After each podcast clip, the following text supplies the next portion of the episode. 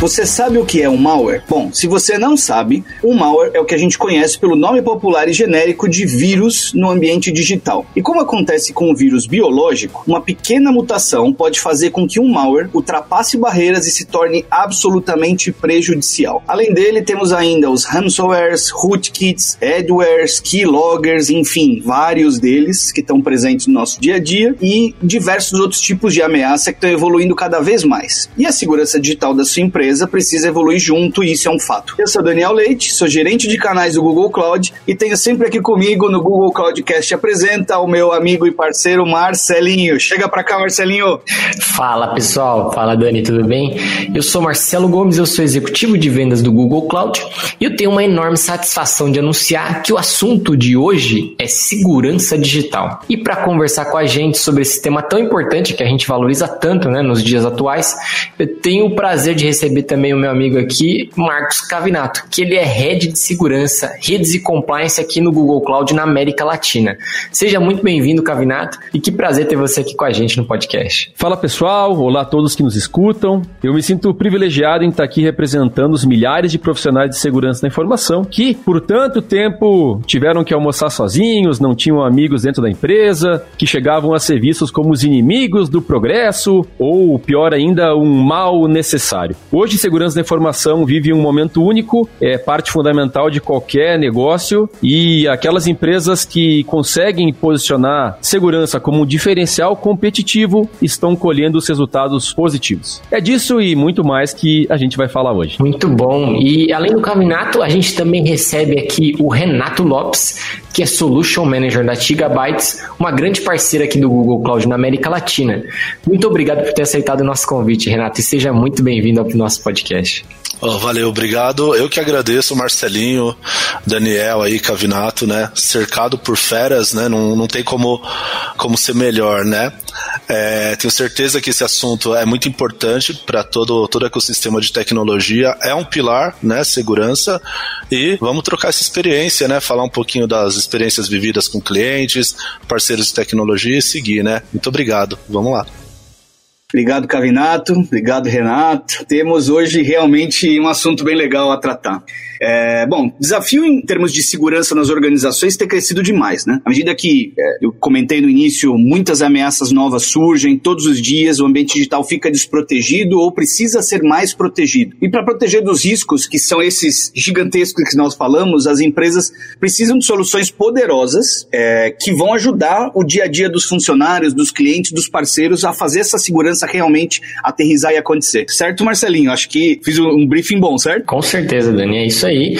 E eu quero aproveitar para iniciar a, nossa conversa. Tem uma coisa muito importante que é explicar para quem está ouvindo a gente quais são os verdadeiros riscos que a gente está submetido aí no ambiente digital todos os dias, né? E quais são os impactos nos sistemas e nos dados das empresas. Então, eu começo perguntando para o Cavinato quais são as diferenças entre os tipos de malware e outras ameaças e qual é o dano real que elas podem causar em dados e sistemas das empresas. Olha, a taxonomia, né? Então, quando a gente fala de malware e o keylogger e o adware e tantos outros, ela até chega a ser desprezível a classificação nos dias de hoje, porque de uma perspectiva de segurança a gente se preocupa mais até com o objetivo, né? O que, que eles querem fazer como resultado. Então, quando a gente pega todos esses malwares ou esses vírus, a grande verdade é que hoje em dia eles variam no como, mas não no objetivo. Ou seja, cada um tem uma técnica diferente para infectar uma máquina, fazer uma propagação, mas o objetivo costuma ser muito semelhante. Para entender isso, vale até uma volta no tempo. Eu, o pessoal que trabalha aí há mais tempo vai lembrar, década de 90, quando começou a falar em vírus e worm e cavalos de Troia, por exemplo, a gente vê duas diferenças muito, muito importantes em relação aos dias de hoje. Primeiro, o próprio objetivo, que que na época tinha muito mais a ver com causar incômodo, né? Tu pegava um vírus no computador e ele mudava teu fundo de tela, ele fazia teu mouse tremer, e aí tu formatava e estava tudo certo. E a segunda grande diferença tem a ver com os autores dos ataques, que naquela época costumavam ser os famosos nerds, né? Que aprendiam em casa, no porão da sua casa, eram autodidatas, aprendiam a programar e criavam os vírus. Hoje em dia, é, é uma diferença crítica aqui, que todos eles têm alguma finalidade econômica. E E os criadores não são mais de porão de casa, mas sim, muitas vezes são bancados por governos que criam máquinas de ataque digital. E quando a gente chega no dano, que é a segunda parte da tua pergunta, né? É, a gente está falando de prejuízos financeiros bilionários, a gente está falando de dano à reputação da marca, danos à reputação de governos e chegando ao extremo até de risco de morte. Quando a gente tem casos, por exemplo, de hospitais que são infectados por ransomware e que ficam com sistemas indisponíveis, que afeta cirurgia, tratamento, etc. Bom que você tocou nesse tema, Cavinato. Obrigado por voltar a gente lá no passado, em 90. Isso é bom porque recobramos algumas coisas que vivemos lá atrás e a gente sabe que hoje os desafios realmente são bem diferentes. E aí, quando a gente olha para essa linha da cibersegurança, né, é, sabemos que já há algum tempo, e talvez até muito mais recente, nesses últimos anos, tem crescido demais a importância desse tema. Olhando para a segurança digital como um dos assuntos mais importantes dentro da estratégia das empresas, né, e vocês reforçaram isso, queria que tanto você, Cavinato, quanto o Renato pudessem colocar um pouquinho de que forma vocês percebem é, o aumento do interesse pelo tema nas empresas e como essa questão de segurança tem se tornado uma prioridade para os líderes de negócio, que você próprio comentou, né, Cavinato? Pode afetar não só a parte financeira, como a saúde em si da empresa. Então, queria que vocês pudessem falar um pouco desses, desses dois temas. É, eu até brinquei na abertura, né, que o pessoal de segurança não tinha amigos, que chegava a ser visto como inimigo, é, mas vale fazer um meia-culpa aqui também dos próprios times de segurança, que por muito tempo os próprios gestores, os profissionais, analistas, eles se comparavam como se fossem seguros, né? Segurança como seguro, é algo que tem que fazer, porque se acontecer alguma coisa, tem que estar tá com o seguro, seria o equivalente. Mas eu pergunto para vocês, né, Renato, Marcelo, Dani, quem que gosta de pagar seguro? Então, no final das contas, acabou sendo um tiro no pé dos próprios profissionais. Agora, virando a página, olhando para os dias de hoje, é, muito graças até aos efeitos dos ataques, o que a gente viu na mídia, o que a gente vê diariamente nos jornais, segurança ganhou uma prioridade, é uma prioridade que escalou a própria hierarquia da empresa, então a gente começa a ver cada vez mais empresas que têm um, um Chief Security Officer, né, um executivo de segurança que reporta diretamente para o CEO, um executivo que tem acesso direto ao board da empresa, que também vê segurança como um tema importante. Ou seja, o que a gente vê nos dias de hoje, de fato, é que muitas empresas estão utilizando o investimento em segurança não como um seguro, mas sim como um diferencial competitivo. E elas usam isso, elas tiram conformidades aí como ISO e outras e usam isso como um diferencial para levar para os seus clientes. Afinal de contas, o cliente cada vez está com menos paciência com empresas que têm vazamentos de dados e ataques, né? Então acho que é por aí que a gente está vivendo hoje, Dani, Marcelo, Renato, um mundo em que segurança está virando um diferencial de negócio e as empresas percebem isso e estão investindo cada vez mais. Valeu, Cavinato. Bom, concordo com tudo que você falou. E assim, eu acredito que cada vez mais segurança é inegociável nas empresas. Hoje a gente vive a era da transformação digital. A gente, no mundo todo se fala em carro autônomo, banco digital. As empresas estão 100% online, né? E não pensar em segurança é similar a você ter seu carro destrancado com a chave dentro dele lá no centro de São Paulo, né? Então, assim, é algo que as empresas têm que começar a incluir isso no contexto, né? E respondendo ao que o Daniel falou, né, quanto a números, em números macros, né, a gente pode dizer que os ataques estão nas casas de milhões, milhões de ataques por ano, né? E ano contra ano isso dobra, triplica, né? E para os negócios prosperarem, né, as empresas precisam mitigar esses riscos, tá bem estruturada na vertical de segurança, né? E só assim elas vão estar tá preparadas mesmo para conseguir crescer, né? Porque quando a gente fala no âmbito de negócios, o negócio, a única forma dele crescer é se ele mitigar riscos, se ele for resiliente, se ele for sustentável, né? Então, para mim, segurança é algo que ou tem ou tem, é inegociável e não é, é responsabilidade de uma área só, sim é uma, um mindset né, da, das pessoas que estão ali na, nas corporações. Boa, Renato. Eu quero aproveitar até para é, esticar um pouco mais essa pergunta, né? Você citou empresas, desafios. Está evidente que a segurança é uma necessidade em qualquer setor, qualquer segmento, né? Quero saber um pouco da tua atuação direto na, na né? Como é que você vê essa demanda do mercado? É, às vezes tem cliente que reconhece a importância do tema, mas não sabe por onde começar, por exemplo. Então, quais você diria que são os principais desafios que os clientes estão querendo resolver, as principais necessidades, tecnologia, solução que as empresas vêm buscando. Se puder dar um panorama para gente, ótimo. Boa, vamos lá. Aqui na Gigabytes a gente encontra muitos casos, tá? É, onde a gente vê que a maior necessidade do cliente é identificar seu nível de maturidade da segurança digital. Muitas vezes a empresa ela não sabe o nível de maturidade que ela tá. Às vezes ela acredita que ela tá muito boa ali no, no front-end, ali na segurança de entrada, evitando é, vírus, enfim, qualquer tipo de ataque, mas ali num um desastre recovery ou outras soluções que complementam o pilar de segurança, elas são descobertas. Então o que a gente sente é que a, o principal apoio que a gente dá é o apoio de fundação desses clientes. Quando a gente diz fundação, é trazer a segurança digital para as empresas, primeiro avaliando o nível de maturidade deles, né? E depois construindo essa jornada junto deles, porque cada empresa tem o seu modelo, tem o estágio que ela, que ela está ali de, de maturidade digital, né? Que vai desde um tático até um estágio transformacional. A gente usa muito aqui na, na Gigabytes uma metodologia que o Google tem de assessment, que ela é focada no, é baseada no, no NIST, né, que é uma, uma federação de regulamentação internacional, né, um órgão e essa metodologia ela tange algumas macroesferas, né, que vai desde a identificação, de ameaças, contornos, né, proteção e até como você responde quando você já é atacado. E isso é uma coisa importante. Quem não cuida de segurança vai ser atacado uma hora ou outra. Isso é, é um fato, né? Então, assim, o nosso diferencial em Gigabytes é trazer, através dos nossos especialistas, né, a estruturação dessa maturidade, né, e apoiar a jornada dos clientes. Porque a gente acredita que através dessas melhores práticas, a gente eleva a resiliência deles e garante mais tranquilidade tranquilidade no uso da nuvem, né?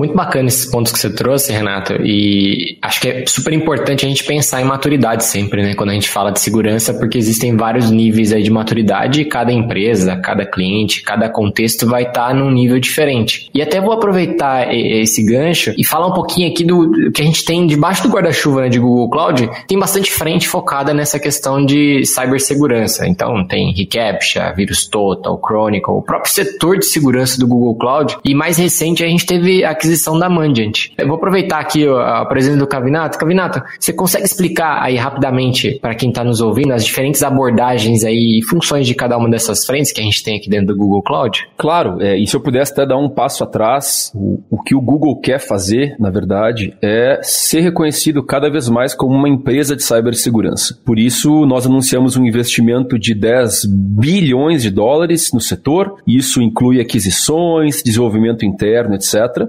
E nesse contexto, então, o Google está construindo um portfólio de soluções e práticas que atacam problemas iminentes da indústria de cibersegurança. Então, os exemplos que tu deu, né? O reCAPTCHA, também conhecido como clicar na faixa de segurança no barco, na moto, é, essa é a versão 2 do reCAPTCHA. O reCAPTCHA tem uma versão 3 que é completamente invisível para o usuário final e cada vez mais empresas têm usado isso contra ataques digitais, contra fraudes. O vírus total é um outro bom exemplo. É uma central de inteligência gigante disponível É para quem não conhece, é virustotal.com. Tu consegue enviar arquivos, páginas URL e ele vai te dizer se é bom ou se é ruim e uma camada gratuita que qualquer um pode usar. Né? Chronicle, tu comentou um outro exemplo, é uma ferramenta tanto de CM, ou seja, de gerenciamento de eventos de informações de segurança, como uma ferramenta de SOAR, ou seja, de orquestração, automação e resposta a incidentes de segurança, e se encaixa no que a gente posiciona aqui como uma solução de modernização de centros Centro de Operação de Segurança, o SOC, né? ou seja, modernização de SOC. E finalmente a Mandiant foi uma aquisição do ano de 2022 no valor de 5,4 bilhões de dólares. É uma empresa que traz para o Google produtos e serviços, mas que é fundamentalmente reconhecida na indústria por três pilares. O pilar de consultoria de segurança, ou seja, antes de eu sofrer algum tipo de incidente, eu me preocupo em entender qual que é a minha maturidade, como é que eu tô, então é a consultoria. O segundo segundo pilar é inteligência de segurança, ou seja, como que a empresa hoje, né, é, é como se fosse uma consultoria também, mas muito focada em inteligência, como que a empresa consome inteligência de segurança.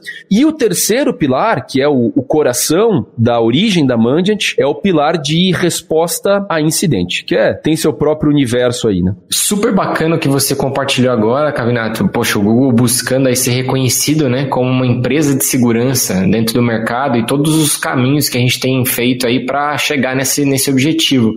E dentre tudo que você mencionou aqui, eu queria aproveitar para comentar isso um pouquinho mais sobre a Mandiant, né? Entre outras coisas aí, ela também é muito reconhecida como uma empresa de resposta a incidente, envolvendo essa questão de ataques cibernéticos. Como é que você acha que funciona na prática? E por que, que é tão importante não só os, os clientes, as empresas, prevenirem, mas também saber responder? E agir rápido, porque uma coisa é certa, né? Que todo mundo que está exposto na, como uma aplicação, uma empresa, um, um, site, qualquer coisa que esteja exposto publicamente vai ter risco de sofrer um ataque. Aí, cada vez, como o próprio Renato comentou, né? Milhões de ataques está crescendo exponencialmente, a tendência é só aumentar. Olha, Marcelo, eu vou até aproveitar o que o Renato comentou. Ele falou sobre o NIST, né? O Instituto Nacional de Padrões e Tecnologia Americano. O NIST ele criou um framework de segurança que chama Cyber Security Framework. E eu comento sobre isso porque é o framework de segurança mais usado do planeta. Esse framework ele fala de cinco pilares fundamentais para segurança, que é identificar, proteger, detectar, responder e recuperar.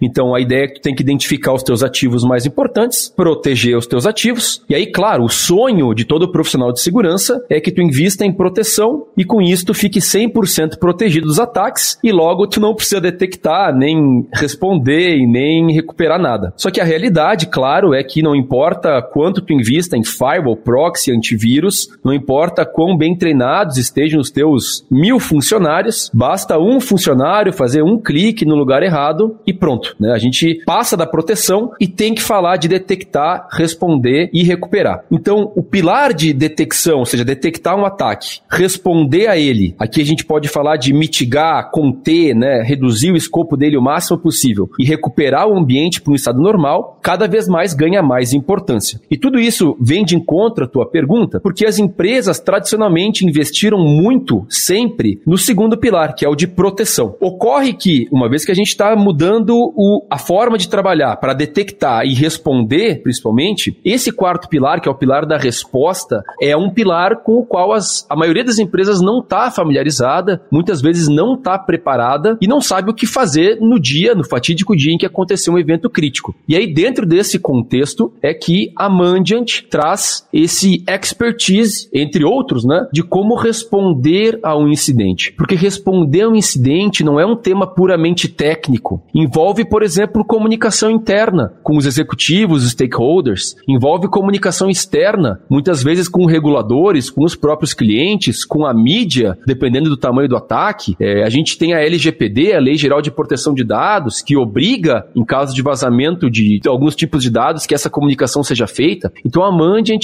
dentro do contexto de resposta a incidente, traz todo esse expertise de como fazer uma resposta a incidente bem feita. E aí tu falou como que é na prática, né? Na prática mesmo, a Mandiant até entrega um 0800 que o cliente pode ligar, literalmente um 0800 que o cliente liga durante um ataque para ter um engajamento de especialistas em resposta a incidente. Mas claro, o que a gente sugere é que isso seja feito de maneira antecipada, tanto com o pilar de consultoria para tentar evitar que um ataque aconteça, mas também também com uns pacotes, né, que pode fazer de antemão para que a empresa esteja preparada quando o incidente acontecer. Isso poderia ser comparado a um manual de ações, né? Ou seja, se eu tiver um incidente, eu tenho que começar fazendo isso, depois isso, depois isso, depois isso. Então, tu garante que tenha um, um fluxo processual ali razoável de operação diante de um evento potencialmente catastrófico, como pode ser um, um incidente de cibersegurança.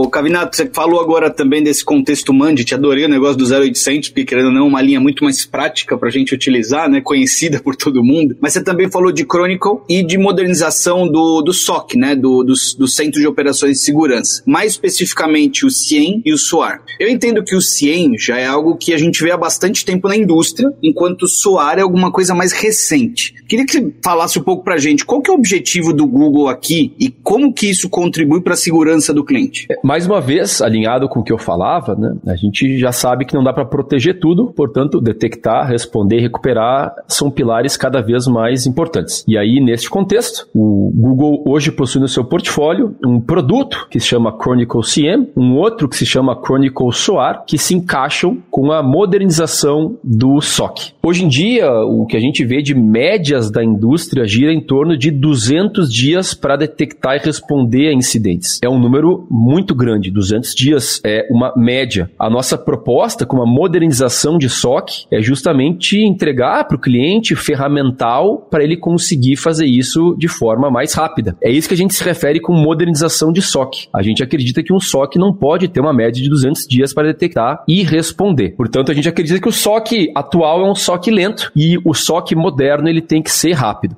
E tratando especificamente do Chronicle, que é o, o coração dessa estratégia de modernização de SOC, ele tem dois componentes. O Chronicle CM, que como tu bem falou, é algo que já existe há mais tempo na indústria, né? O CM, décadas já, enquanto que o SOAR é, não tem sequer uma década. O CM ele existe para centralizar logs e eventos de segurança, correlacionar isso e tentar encontrar ataques e anomalias, enquanto que o SOAR, que novamente significa orquestração, automação e resposta de segurança, ele existe alinhado com uma prática mais moderna de automação, ou seja, executar ações de forma automática e menos manual. Porque, mais uma vez, a gente acredita que isso é importante para deixar mais rápido este processo. A gente tenta tirar o fator humano e botar um fator aí de automação. No contexto, então, de Chronicle, o Chronicle CM, ele é algo que o Google já usava internamente desde os anos 2010, 2011, então por quase uma década era o jeito Google de tratar o problema de logs de segurança e no ano 2020, mais ou menos, ele foi lançado como um produto Chronicle CM. O SOAR, ele veio de uma aquisição do ano passado, do ano de 2022, e que está sendo integrado ao Chronicle para que seja unificado, né? Que a gente tem o Chronicle como uma ferramenta só. Boa, ficou claro. Acho que pelo menos o panorama total, não só você falou inicialmente de todas as soluções, mas também essas diferenças. Obrigado pela tua resposta. Mas agora eu quero falar de um tema que vai se conectar aqui completamente e, e, e vai extrapolar um pouquinho também o que a gente já falou agora, um pouco mais aterrizado em solução, etc., que é Cloud Security. Então, você mesmo comentou que o Google Cloud tem essa preocupação, anunciou um investimento de 10 bilhões de dólares para os próximos cinco anos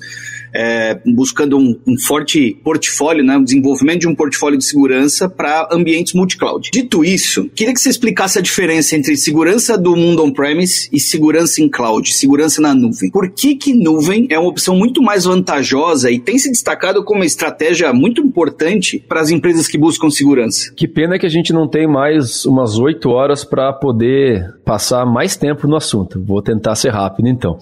É, bom, eu já tenho tempo suficiente na indústria para ter trabalhado no mundo puramente on-premise e já há certo tempo trabalhando com nuvem. Eu acho que o jeito mais simples de responder essa pergunta é voltar para o básico, que é o modelo de responsabilidade compartilhada. Tu vê como os assuntos eles sempre convergem aqui, né? O modelo de responsabilidade compartilhada ele foi criado também pelo mesmo NIST, para tu ver como ele é referência na indústria há mais de uma década. E o que ele tenta fazer é botar o on-premises do lado do infraestrutura como serviço, do lado do plataforma como serviço do lado do software como serviço e definir responsabilidades compartilhadas entre o provedor e o cliente. Isso é importante porque nos permite apontar a evidências de que uma vez que tu saia do modelo on-premise e vá para o modelo mais básico de uso de nuvem, que é o modelo de infraestrutura como serviço, tu já está delegando para o provedor, nesse caso o Google Cloud, uma parcela de responsabilidade de segurança significativa, como por exemplo toda a parte física, todo o data center, todo o cabeamento, garantir que os extintores de incêndio incêndio estejam na validade e funcionais, ou seja, tudo que tem a ver com o risco associado à responsabilidade física já passa a ser do provedor.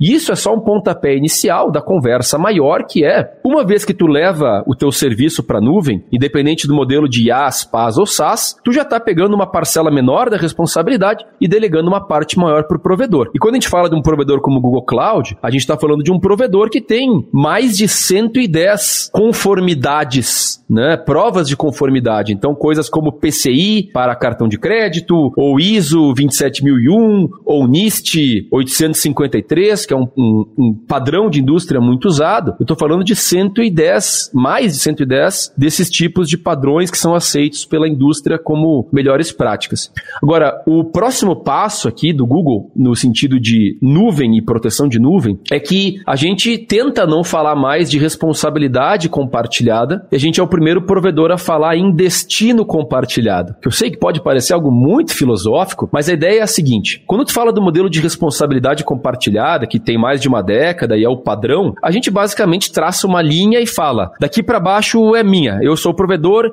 então eu cuido do data center, da rede e dos logs. E daqui para cima é teu, cliente. Tu vai cuidar cuidar da, de botar um firewall virtual, tu vai cuidar de definir os acessos. Isso é o modelo tradicional. No modelo de destino compartilhado, que é o que a gente propõe na indústria hoje em dia, o Google Cloud ele tenta ajudar o máximo possível nessa parcela que é responsabilidade do cliente. Então a gente entrega uma série de ferramentas e soluções que olham a responsabilidade do cliente e a gente dá dicas do tipo, cliente, é tua responsabilidade compartilhar ou criar os acessos para os usuários. Mas a gente está vendo aqui que tem usuários com privilégios muito amplos. Então a gente sugere que tu reduza esse escopo para reduzir o teu risco. Esse é o destino compartilhado, que é o que a gente acredita que dá ainda mais segurança para o cliente, reduz o risco do cliente e a gente acredita ser o, o modelo mais moderno nessa relação entre provedor e cliente de nuvem. Olha, do jeito que você comentou, não me parece nada filosófico, não. Me parece uma coisa bem direcionada e, e uma tendência para consolidação realmente de não só de soluções, mas de um apoio ou e conectando os pontos que você falou, né? Para identificação, para validação, depois para é, é, retenção da ameaça. Ou seja, eu acho que esse é um, é um caminho, sim, e talvez o, o mais válido. É, e eu quero colocar o Renato também nessa mesma conversa. Como é que um parceiro especializado, Renato, apoia nessa, nessa mesma história que o que o Cavinato comentou agora. Boa, obrigado, Daniel. Então, assim, é, eu acredito em uma frase que eu ouvi de uma amiga muito tempo atrás, que assim, a nuvem é simples, mas não é trivial é uma, traduzindo aí a linguagem, é uma sopa de letrinhas. Você tem que saber a ferramenta certa para o problema que você tá, está enfrentando, né?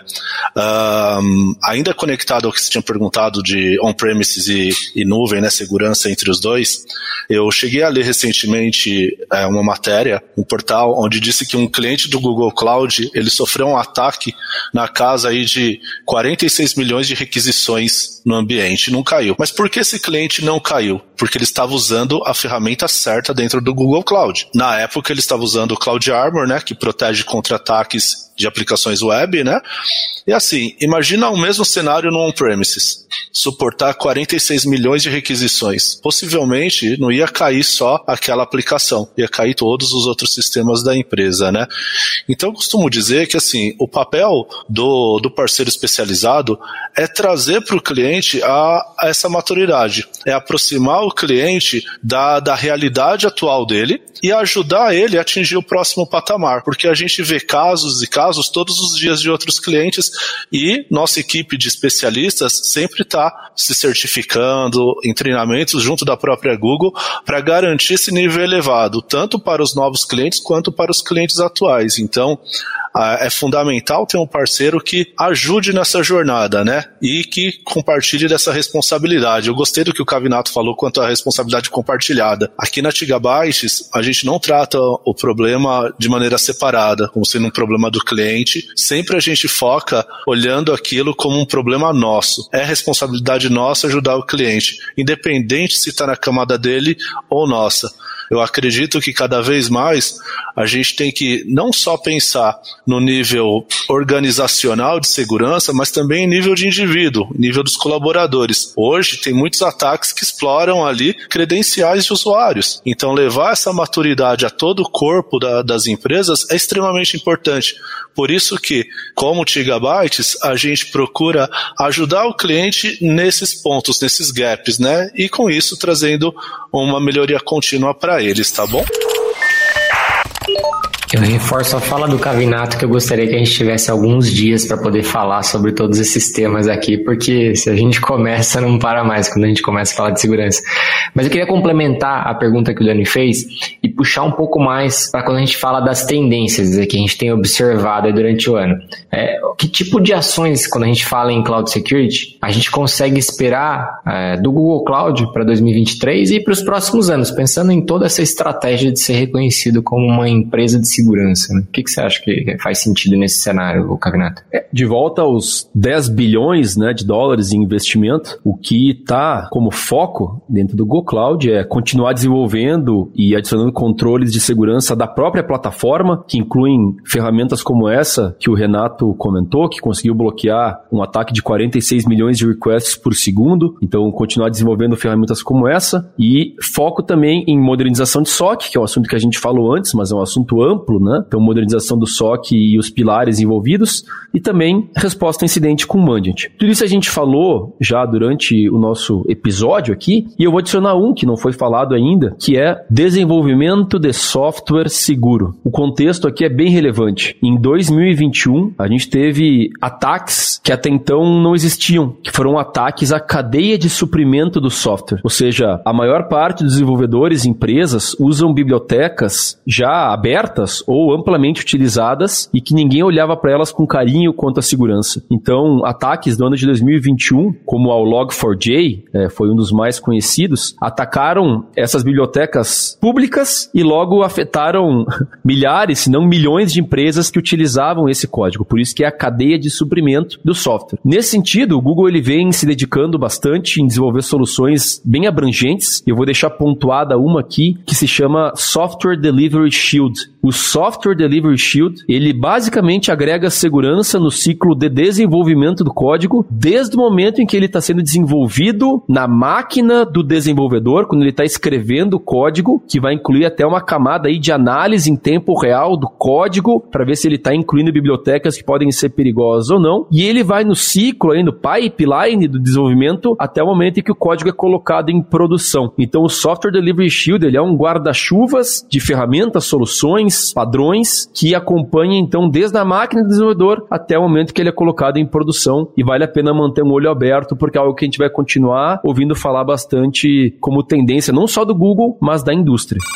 É super importante esse ponto que você falou de desenvolvimento e também a gente ficar sempre atento a coisas novas que vão surgir, né? Os novos ataques aí que podem ser, ser criados aí no decorrer do tempo. Eu vou trazer um dado é, para a nossa conversa aqui, para a gente poder repercutir o, o, um cenário muito importante. O Gartner ele projetou um crescimento de 11% no aumento dos gastos em proteção de dados e gerenciamento de riscos. Se a gente pensar nisso numa escala global, representaria algo em torno de 6,7 bilhões de dólares somente em 2023. A gente tem pensado e falado muito aí sobre essa questão de projeções para o ano, né? Mas eu queria um pouco além e, e a gente pensar o que, que dá para visualizar sobre essa, esse cenário de segurança digital para os próximos anos. Aí vou pedir para você, Cavinato e Renato, pensarem no seguinte sentido: o que, que, a gente pode esperar em relação ao crescimento do número de ataques e desenvolvimento de, de novas ações aí de cyber segurança dentro do nosso contexto que a gente está discutindo. E não precisa ter bola de cristal, tá? Pode imaginar o que vocês é, quiserem aí colocarem de contexto. Porque eu sei que a pergunta é super abrangente. Boa, Marcelinho. Então, assim, é, eu costumo dizer que, assim, é papel deles, né, dos criminosos, continuar a explorar as, as vulnerabilidades, né? Eles vão sempre se especializar cada dia, cada vez mais, né? E é o nosso papel, do outro lado da força, né, do lado bom da força, né, manter esses ambientes seguros, né? A prática de ataques, como a gente já disse em números, né, ela só duplica, triplica ano contra ano. Então, assim, nunca vai terminar essa guerra, tá? E a principal diferença, o Cavinato ele foi muito feliz quando ele disse que, assim, mudou. Na década de 90, era o, o, a pessoa ali, o, o rapaz que fazia um curso, explorava uma vulnerabilidade e atacava uma empresa, muitas vezes até por engano. Hoje não, hoje são instituições criminosas, né? Que fazem essas práticas para obter valor é, para eles, né, de retorno, né. Então não é mais um indivíduo, você está brigando com corporações do mal mesmo, né. E assim é nosso papel do parceiro, né, da Gigabytes e acredito que da Google também, né, apoiar para que os clientes estejam prontos, né, tanto previamente quanto durante ou numa resposta a incidente, né, porque é muito comum um cliente entrar em contato conosco quando ele está tendo um problema. Só que aí você resolve o problema, mas mas tem toda uma cadeia que é necessário ser coberta ou, ou ser aprofundada para não acontecer mais isso, né? Eu acredito que as empresas no Brasil tomaram consciência, tá? Que esse problema já chegou na nossa porta. É só dar um Google que você vê várias empresas sofrendo ataques, né? Sendo reféns aí desses criminosos, né? E assim, de certa forma, isso é bom porque traz uma clareza para os gestores, né? Os nossos amigos gestores de TI, né? Os CISOs, né? Eles vêm, eles ganham força para conseguir trazer mais treinamento, trazer mais tecnologia para dentro das empresas, né? E assim, a, a gente acredita que esse número só aumente, não vai diminuir e a gente vai acabar elevando a maturidade das empresas no Brasil como um todo, tá bom? É, o, eu acho que a única certeza que a gente tem então é que os ataques não vão diminuir, né? Concordo com o Renato. O, o que acontece na prática é que esses vírus e o worms e os keyloggers, é, eles continuam por aí, eles não vão embora. Não é que quando chega um tipo de ataque novo, os anteriores eles desaparecem, só vai incrementando a quantidade de ataques. A gente pega aí os ransomers, né, que fazem sequestros de dados, eles estão cada vez mais evoluídos. Parece brincadeira, mas não é. Muitos deles já contam até com time de suporte hoje em dia. Então tu vê que teus arquivos foram criptografados e tu consegue mandar para o suporte deles um arquivo e eles te devolvem o arquivo já sem criptografia para provar que eles têm como te devolver e te incentivar de uma maneira bastante comercial a fazer o pagamento do resgate. Então isso não vai mudar. Eu acho que nesse sentido, então, o que vale a pena a gente fazer é não só focar nos ataques, embora seja importante, a gente tem que conhecer os nossos adversários, as suas técnicas, os seus procedimentos, mas a gente tem que focar também nos atacados, nas empresas, nas pessoas que tem que continuar o investimento, tem que continuar reconhecendo a importância do tema, tem que continuar promovendo a área de segurança internamente com uma área independente e mais importante, uma área que tenha canais de comunicação aberto com o restante da empresa e sim fazer investimento, voltando àqueles pilares de antes, continuar fazendo investimentos em proteção, em detecção, em resposta e em recuperação do ambiente. É, beleza, em que episódio? Bom, vocês falaram do tempo, realmente o tempo é algo que a gente consegue e às vezes não consegue controlar, então infelizmente estamos chegando ao final do nosso episódio, mas ficou muito mais do que evidente de que segurança precisa ser um dos pilares de estratégia das empresas. E eu tenho certeza que o Marcelinho concorda comigo, certo? Sem dúvida, Dani. Como não concordar, né? Já era importante, sempre foi e felizmente está sendo cada vez mais, né? E agora ainda mais.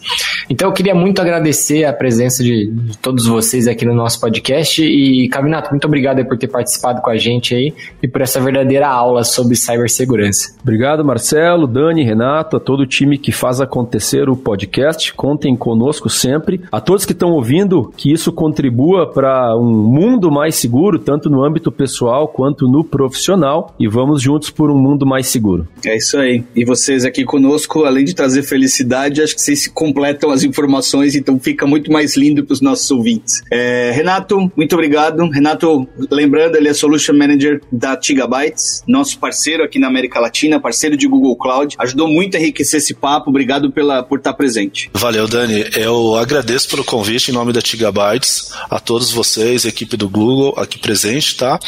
E assim, quem trabalha com tecnologia sabe, né, que é um ambiente de evolução constante, né? Eu fico feliz em poder participar desse podcast que trata de um pilar fundamental para as empresas, né? Eu espero que essa nossa iniciativa ajude os clientes a dar aquele insight e dar o próximo passo, né? Não, não sentir medo de, de enfrentar a segurança. Muito obrigado. E para todos que estão nos ouvindo, vocês já sabem, não vai deixar os seus dados em risco, certo, Dani? É isso aí. Por hoje é só, pessoal. É, não se esqueçam, você é parte importantíssima do nosso podcast. Não deixe de mandar suas dúvidas, sugestões, elogios, críticas ou qualquer outra coisa que vocês queiram pelo nosso e-mail googlecloudcast.google.com. E também não deixe de seguir o Google Cloudcast na sua plataforma de streaming favorita. A gente está no Spotify, no Google Podcasts, no Apple Podcasts, no Overcasts, no Pocket Casts, no Radio Public, na Amazon e também no YouTube. Se seguindo a gente, você não vai perder nenhum episódio e ficar sabendo sobre tudo de novo que vem por aí. É isso aí, haja cast, hein? Eu espero que vocês possam seguir em todos eles, porque tem, estamos publicados em todas as plataformas. Muito obrigado pela sua audiência e até o próximo episódio. Valeu, pessoal, até a próxima.